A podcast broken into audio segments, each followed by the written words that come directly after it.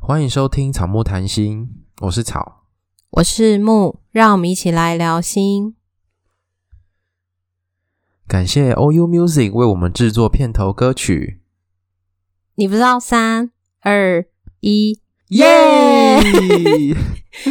我们有自己独一无二的歌曲喽！想学习怎么创作一首歌吗？从编曲、混音、后置，再到乐器弹唱。OU Music 全方位线上音乐课程，包办你创作路上的疑难杂症。想要客制化歌曲也没有问题。毕业、婚礼，想留下难忘的回忆，让公司形象焕然一新，为 YouTube 频道增添新意。只要提供故事，OU Music 为你打造。想学习创作，想拥有自己的主题曲，OU Music 通通帮你实现。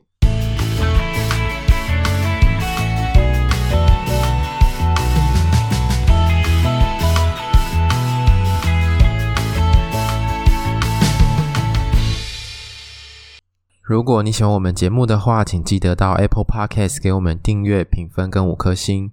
评分就是五颗星，还要记得留言。我刚刚一开始以为你很顺，然后你自己又补了那句，不然其实我没有发现。我自己后来发现怪怪的。那大家也要记得来追踪我们的 IG 跟 FB 粉砖，我们都会在那里跟大家互动哦。大家还记得在去年的时候，我们有跟 KKTV 合作关于记忆辅导的抽奖吗？记得，老师在问学生都要这样回答。好，很好，很有元气。今天想必录音的时间不是上午吧？对，因为我已经睡醒一段时间了，现在醒了。所以我们今天比较没有打喷嚏，也没有很重的鼻音，没错，因为现在是下午两点多。对。我们终于看完了记忆辅导，是我啦，我看完了，草还没有看完。嗯，因为其实是我先看，然后看到看到大概三分之二吧，我就觉得、呃、好不想看了。但是还是要跟大家讨论一下这部剧，所以后来木就把它看完。那我们就看完之后，我们就赶快来聊一下，避免我都忘光光。我赶快看完，我也是大概用了两天时间，我就开始狂追。但因为它一集其实没有很长，大概十几二十分钟左右，所以看下来其实也不会觉得说很吃力。那你为什么不想要继续看下去？主要是因为，我觉得我这一集可能都会在骂他，哎，怎么办？没关系，就让你骂吧。可以啊，可以啊。可是我觉得这个骂，你要先说你为什么骂他，才能说为什么要这样骂。就是因为它里面有很多剧情跟智商现实的状况是不一样，然后有一些概念是用错的，所以我就看得很痛苦。再来是它的剧情整个。不是你的菜，对啊，就是我觉得没有很好看，我怕大家看完之后会对智商有一些错误的印象，或者是错误的资讯，所以我们决定还是要把这集录完，告诉大家正确的内容。但我觉得那是因为我们是在这个专业里面的人，所以我们知道正确是怎么样，所以会有一些情绪在。但我觉得，因为我看的时候，其实我没有特别。我就是当戏剧在看，没有特别的感觉。那我看的时候，我觉得它会是一部剧情悬疑的戏剧，因为你没有看到后面结局。可是我刚刚跟草说结局的时候，他其实会有一点，呃，结局怎么会是跟前面他看到的最后的结局其实是有些不一样的。嗯，所以他他他后面的结局其实就有点超乎我的想象。可是我会觉得。这超乎我的想象，太戏剧化了，就是现实生活中，它本来就是戏剧呀。可是它就是太浮夸，你知道吗？就是浮夸到我就觉得跟我们现实离得好远好远。好，但它其实就是因为是戏剧，所以可能本来就有一些戏剧张力。但因为我自己本来就蛮喜欢这种悬疑啊、推理，然后它结局如果跟我想的不一样的时候，我通常都会是觉得还不错。嗯，因为我在看的过程中，我自己不是故意的，可是我就会自己有一些猜测。这部剧里面，我也是在猜到底谁是凶手，然后最后结局出来的时候，好像猜得到是谁，可是原来他是这样杀了对方的。我觉得在过程中，我是觉得还 OK。对，然后对于他说错的地方，就是有一种哦，就是戏剧没有太多的情绪在。嗯、那我我可能入戏太深了，我可能用心理师的角度在看这部剧，就觉得很痛。对，你要去角心理师的角色去角。嗯不过我觉得很感谢这个制作团队推出了一部这样子的戏剧，因为台在台湾真的很少有以心理师作为主题、作为主角的戏剧内容。而且我觉得某个程度上，虽然有一些错误的东西，可是它大部分来说，其实对于心理师的工作跟那个很多心理师跟个案关系的内容，其实是描绘的蛮细腻的。那我们就稍微来说一下剧情好了。好，因为它这部剧好像我查了一下，KKTV 上面是只有免费是部分几集，其他都是要有会员才能看。那大家如果就是有想要收看的话，它好像是月费制。然后如果你觉得，哦，你想要看这一部，你就可以订一个月，然后看完之后就不要再续订，或者是你可以再看其他的剧。这样，这部剧可以跟我们的节目一起搭配，这样才知道什么是正确的。对，你可能听完之后再去看，或者是看完之后还记得来听，真的要听。它的剧情是说，女主角叫做姚子涵，她是一位心理师。在上一次抽奖的时候，大家应该有听到我们说，姚子涵她接到了她的个案要自杀的电话，所以她赶到了现场，然后她看到她的个案跳下去，但是个案是还好，没有什么太严重的状况，所以从那边开启了第一集。这个故事里面，他就有讲到姚子涵因为。这件事情，然后所以他的所长，他工作的治疗所的所长叫做徐正汉，然后他请他就是休息一段时间去调整自己的状态，所以他就到了一个岛屿叫做望屿，望屿民宿的老板叫做孟谦，然后孟谦原来就是当年徐正汉的学生，就是他的那个所长的学生，当年因为孟谦跟一个明星叫做乔若琳。乔若琳当时是他的个案，然后心理师跟个案发生了情感的关系，他们两个交往之后，所长要求他们两个不能再进行咨商的关系，最后一系列的故事导致乔若琳自杀身亡。乔若琳自杀身亡之后，孟谦就到了望屿上面去疗伤，他就没有继续从事心理师的工作，但因为孟谦的专业是催眠，所以他。在整出剧里面出现了很多关于催眠的手法，他对别人的催眠这个部分，我们等一下会再做讨论。就是他催眠了岛上的人，或者是他看到需要帮助的人，他就没有经过对方的同意，他就会直接的对他进行催眠，然后想要去帮助他。我觉得故事的铺陈还算是，我觉得蛮复杂的。嗯，它里面角色还蛮多的，而且还有一些哩哩抠抠的人，像是要找珊瑚的人啊，然后来冲浪的人什么之类的。哎，对对对，你讲要找珊瑚的人，那时候在看的时候会觉得蛮享受，是他们里面有两个人在找珊瑚，他们要找那个抗暖化的珊瑚，所以他们就有潜水，然后下面就有拍一些海底的那个摄影，我就觉得蛮漂亮的。因为我是一个没有潜水过的人，可是我觉得。蛮向往那样子的运动，呃、对，可是觉得选潜水感觉很可怕，也很贵，可是又会有这个想法，这样。你可以先去试试看浮潜啊。有，我浮潜过，之前在菲律宾玩的时候就觉得蛮蛮好玩的，而且就是有一种真的是因为是浮潜，所以会有晕船的感觉，因为就是一直被那个海浪，海浪就是一直这样摇摇晃晃的。嗯、然后那时候是有那个算是教练吗？就是他。那时候是在菲律宾玩，所以教练超厉害，他就是拉着游泳圈拉着我们，然后他就自己潜下去，然后就把我们拉到一个他觉得适合的位置，然后让我们看，然后还在下面用水中摄影帮我们拍照。嗯，就是他不像就是台湾可能需要就是一些设备或是什么，他就非常的专业，可能他们都常常跟海为生，然后就游的很厉害啊，也不需要蛙技，然后也不需要什么，就直接整个人咚跳下去，然后就拉着我。是哦，好厉害哦，那个大海的孩子。好啦，扯远了，扯远。好，回来，回来。好，那我们先讲关于催眠的部分好了。嗯，其实我看到那个催眠的时候，我真的觉得很傻眼，因为催眠不是他演的这个样子。虽然说我自己也不是催眠的专业，我跟大家讲一下他怎么演好了。他演的是，他有一个音乐盒，他会把音乐盒打开，音乐盒打开之后有一个镜子，然后他就把那个镜子对着你的眼睛，他就会说一段话，然后之后你就会被他催眠了。你还记得他那段话吗？呃，忘记了。就是说什么？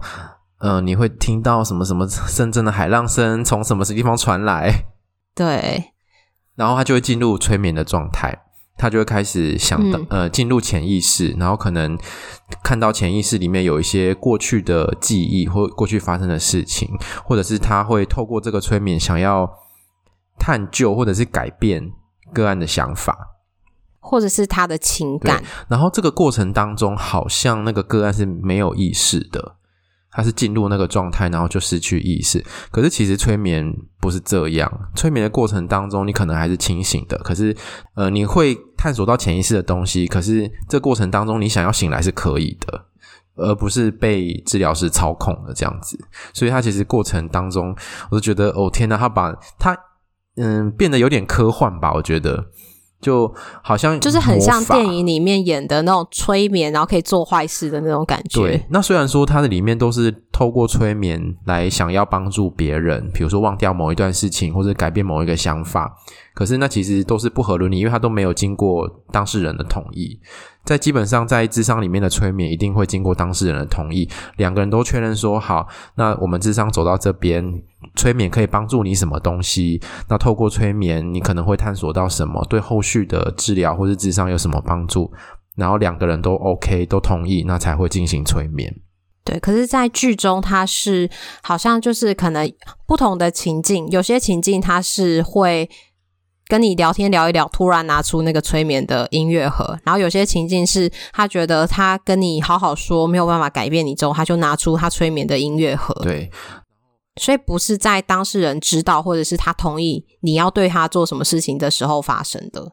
而且基本上在现实当中，如果你没有同意要被催眠的话，好像很难被催眠呢，因为它是要进入一个很放松的状态，然后在那个放松的时候，你的脑子可能就。不会像平常清醒的时候思考那样子，而会有一些潜意识的东西会冒出来，冒出来，很像泡泡从海底冒出来那种感觉。所以我们会透过这个方法，让你的身体跟意识、大脑很放松的时候，来探索潜意识的东西。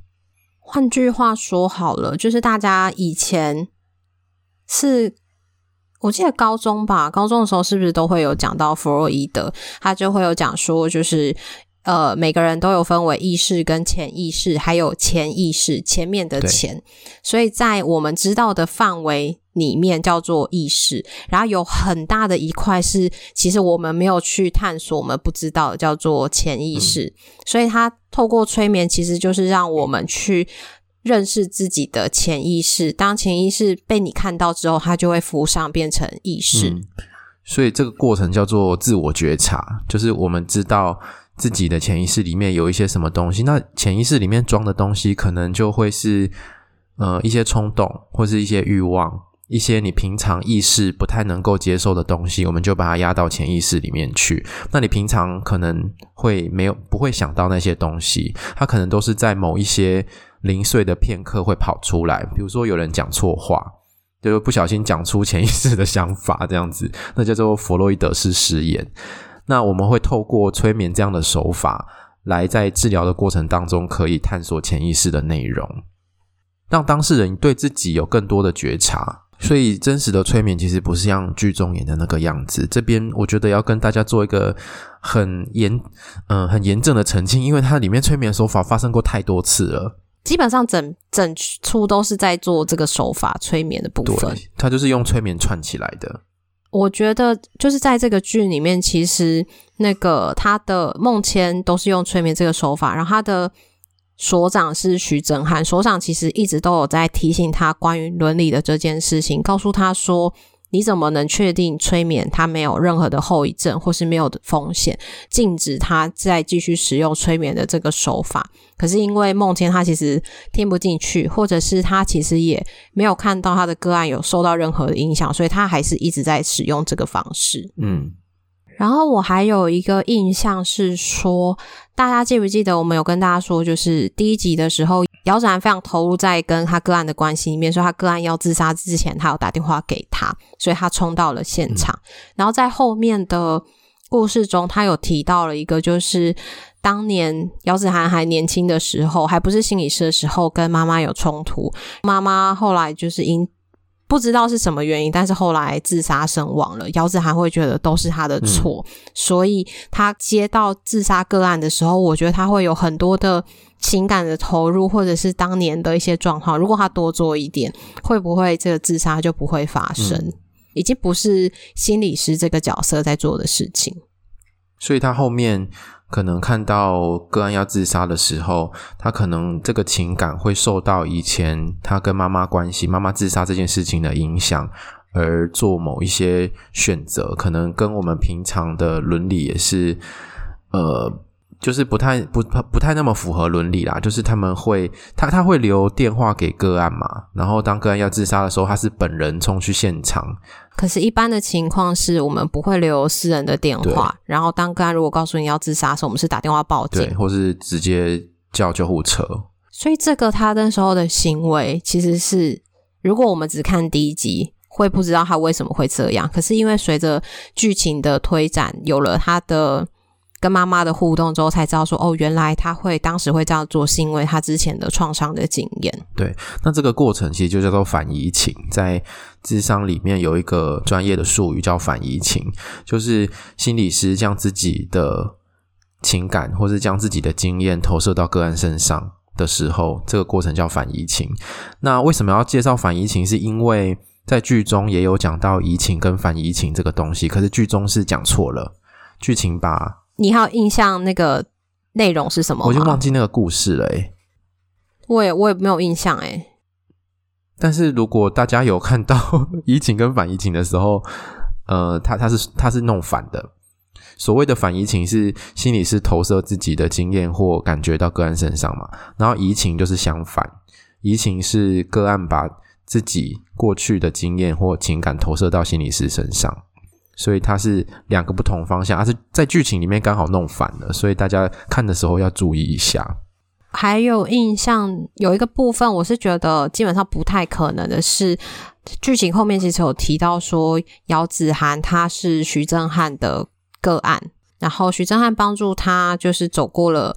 母亲自杀的这个历程之后，后面他变成了他的学生，然后跟着他一起学习，然后后面成为一位心理师。可是这个在我们的环境里面，基本上是我觉得不太可能会有这样的情况，因为那个关系太复杂了。就是你的个案之后变成了你的学生，跟你一起学智商，然后之后又成为你的治疗所的员工，那那关系非常的多元，然后又是老师的关系。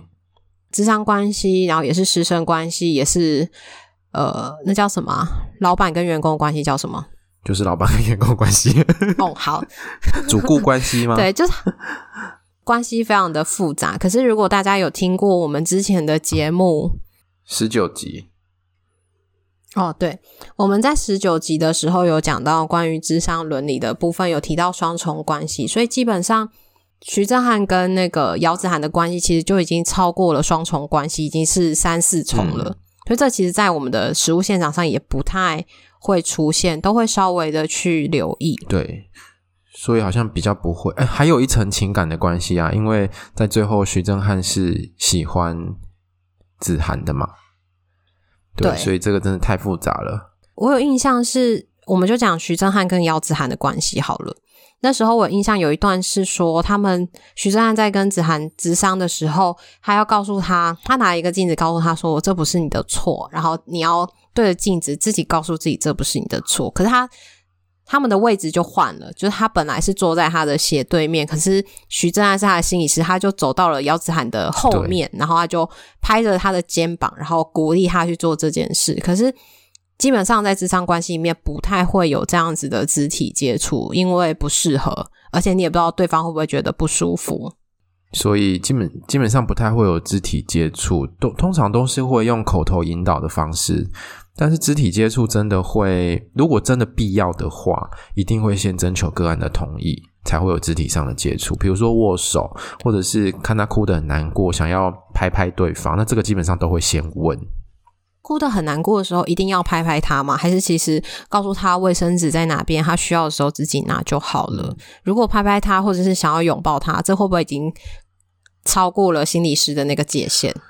嗯，我印我有听过有一些心理师会这么做，但是我个人是也不会，我都也是会告诉他说，这个卫生纸可以使用这样子而已。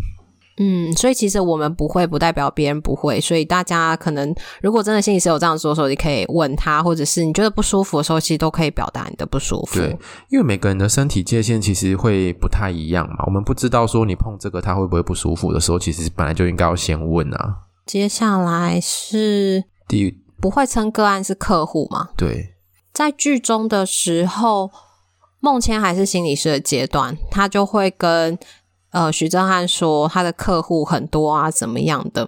基本上其实不太会称个案是客户，我觉得这应该是一个习惯的用词。对，虽然说在英文里面都是 client，就是不管你是客户还是个案，在英文都是 client，可是台湾的用法不太会说。客户，我们会说是个案、案主，或是说当事人。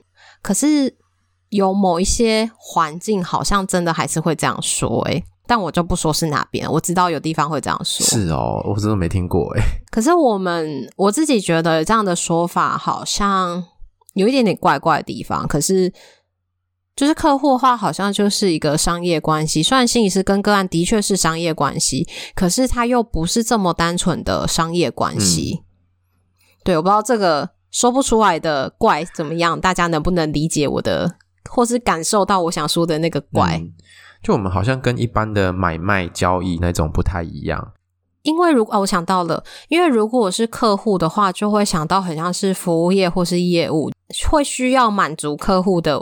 条件或是需求，嗯，就是一种无条件，因为你要留住这个客户的感觉。可是，在咨商关系里面，不会是无条件的去满足个案，因为有的时候他的条件不合理，或是他的需求不合理的时候，也其实就是他的议题所在。嗯，我们会做更多的可能是去反映，或是带他去讨论这个需求背后的东西，而不是说啊，就去满足他而已，或是是有界限的，嗯。就是这个关系跟一般的交易的关系不一样，而是更复杂的，职场关系是更复杂的。那最后，呃，我想要讲一个是他们在里面都会说，呃，我把它治好了，我透过催眠把它治好，然后姚子涵也会说我被治好了。这样，我我那时候听到治好的时候，我就觉得跟我们一般真的在做智商或做治疗的时候会长得很不一样，因为我们不会。经过了某一次之后，就说哦，这个人好了，他治好了，这样子叫呃痊愈了。我们不会这样子讲，因为其实很多心理上面的状态，它可能是会反反复复的，或是他需要经过一段蛮长的时间，而且就算咨商或是治疗结束之后，也可能是需要类似保养或者是复健吧，就是他是需要时时的去觉察，或者时时的去维持。自己的状态，或是关系的状态，而不是说有一个很明显的分野，是以前我是有病，然后后来好了这种感觉。所以他说治好的时候，我都觉得也很哎呀。我觉得会说治好，可能是用医疗的观点在看。例如说，你生病，然后你感冒，治好就是指你没有任何感冒的症状，或是你的病毒细菌已经被杀死了，才会有痊愈跟治疗好的。这个用词，可是我觉得大家有听我们节目，应该就会知道说，其实我们两个不太会去说治疗的这个用词，因为治疗这个用词好像就会是一个有问题、有病，对，还是一个什么状态才会有所谓的治疗。那我觉得这这个好像就是要去，是不是就会变成谈到说什么叫做智商的疗效，嗯、什么叫智商的成效？对。所以，像刚刚曹讲的，有的时候其实，在咨商里面的那个效果，不是说有一个很明显、很具体的状态，可是它会是一个，例如说，我以前没有办法怎么样，可是我现在进步了，我可以做到什么样子？嗯、它是一个可能你在情绪、在行为，或者是你自己思考上面的转变。我觉得对我来说，它好像比较是一个。嗯，光谱的概念就是你从你自己不满意自己的状态、有困扰的状态，到你自己没困扰的状态，然后中间有中间是有很多刻度的。那你可能会从一分进步到十分，再进步到二十分，然后再到可能九十分这样。它不是说好或不好，零或一的概念。对对对，它它不是一个两端的概念。嗯、可是当他说治好的时候，我就觉得他好像从不好直接跳到治好的那种感觉。而且他中间都透过一次催眠就好了。我想说，怎么能那么神奇？所以其实一开始姚子涵也有觉得。他到底对他们做了什么事，让他们可以马上的做转变？可是这也就是一个戏剧效果。嗯、基本上，我们都一直跟大家说，智商不会一次就有疗效，也不会一次你马上就改变，因为你习惯养成了这么久，你怎么会期待一周一次一个小时马上就做改变呢？对啊、你从小到大至少养成了十几二十年。那十几二十年用个十几二十次来做调整跟改变，其实也不为过。嗯，就算你去感冒去吃药，你也不会吃一次就好啦。你可能是要吃一段时间啊，总共十二次。对啊，就要吃好几次啊。三餐饭后睡前吃。我们人是会调整的有机体啊，就是我们会有。有机体是什么啦？Organism 吗？就是大家听到有机体，想说这是啥回？但重点就是我们是有弹性会复原的生物嘛。但是那个复原不是马上过了两点之后就好了，没有这种事情啊。对，如果有这种神奇就好，但很可惜没有这么神奇。如果这么神奇，那那个收费就会更贵，嗯、就很像那个求神问卜一样，有些费用都超贵。哎、欸，可是有时候求神问卜，那个神明也会跟他讲说，你要自己去做什么事情，要完成什么事情，或是你要调整什么东西，就他也不是，所以还是你自己要改变。对啊，他也不是说哦好，那你看完我之后你就马上好了，那我可怜哎。可是大家都会对心理师有这样期待，就是他来了之后就会好了。可是他也没有想到自己还是要回到自己的生活上去做调整才会改变。嗯、所以如果有这个想法，请把这集分享给你的朋友。所以，虽然我们这集是在聊记忆辅导的剧情，可是其实我们是想透过这个剧情来让大家认识什么是心理智商。然后，心理智商里面有真的有很多东西是心理师在遵守着伦理。那这个伦理其实是为了个案的权益跟为了治疗的关系。嗯、讲了这么多，但如果大家对于悬疑，然后或是有一些推理的戏剧，然后是想了解，心理师。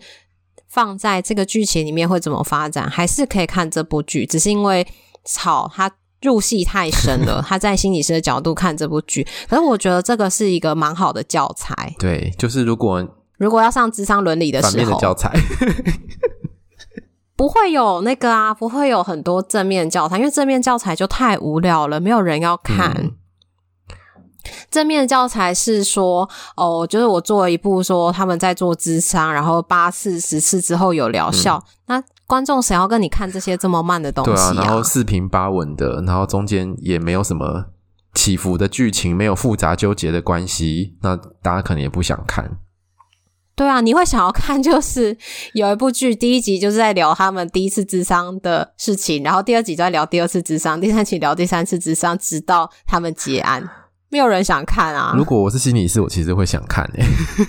可是民众不会想看。对啊，就是我如果是一般民众，我都会想看一些有剧情的东西。对啊，所以我觉得他算是至少是以心理师这个角度来做刻画的话，还算是稍微有做一些准备。因为至少徐正汉都一直有在提关于智商伦理的这件事情，嗯、虽然他自己也没有做到啦，但是他是有在提醒别人。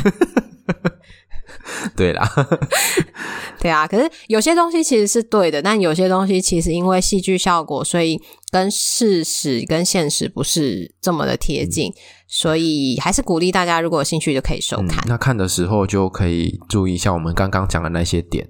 好，如果你喜欢我们节目的话，请记得到 Apple Podcast 给我们留言五颗星，还有订阅。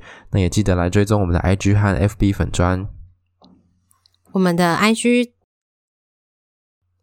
IG 怎样怎么啦？我们 IG 开启抖内的功能喽，大家可以到我们的个人页面寻找链接。施肥让草木茁壮。我总觉得我讲你的好像比较顺。对啊，那以后要换一下嘛？啊、那就这样喽，拜拜，拜拜。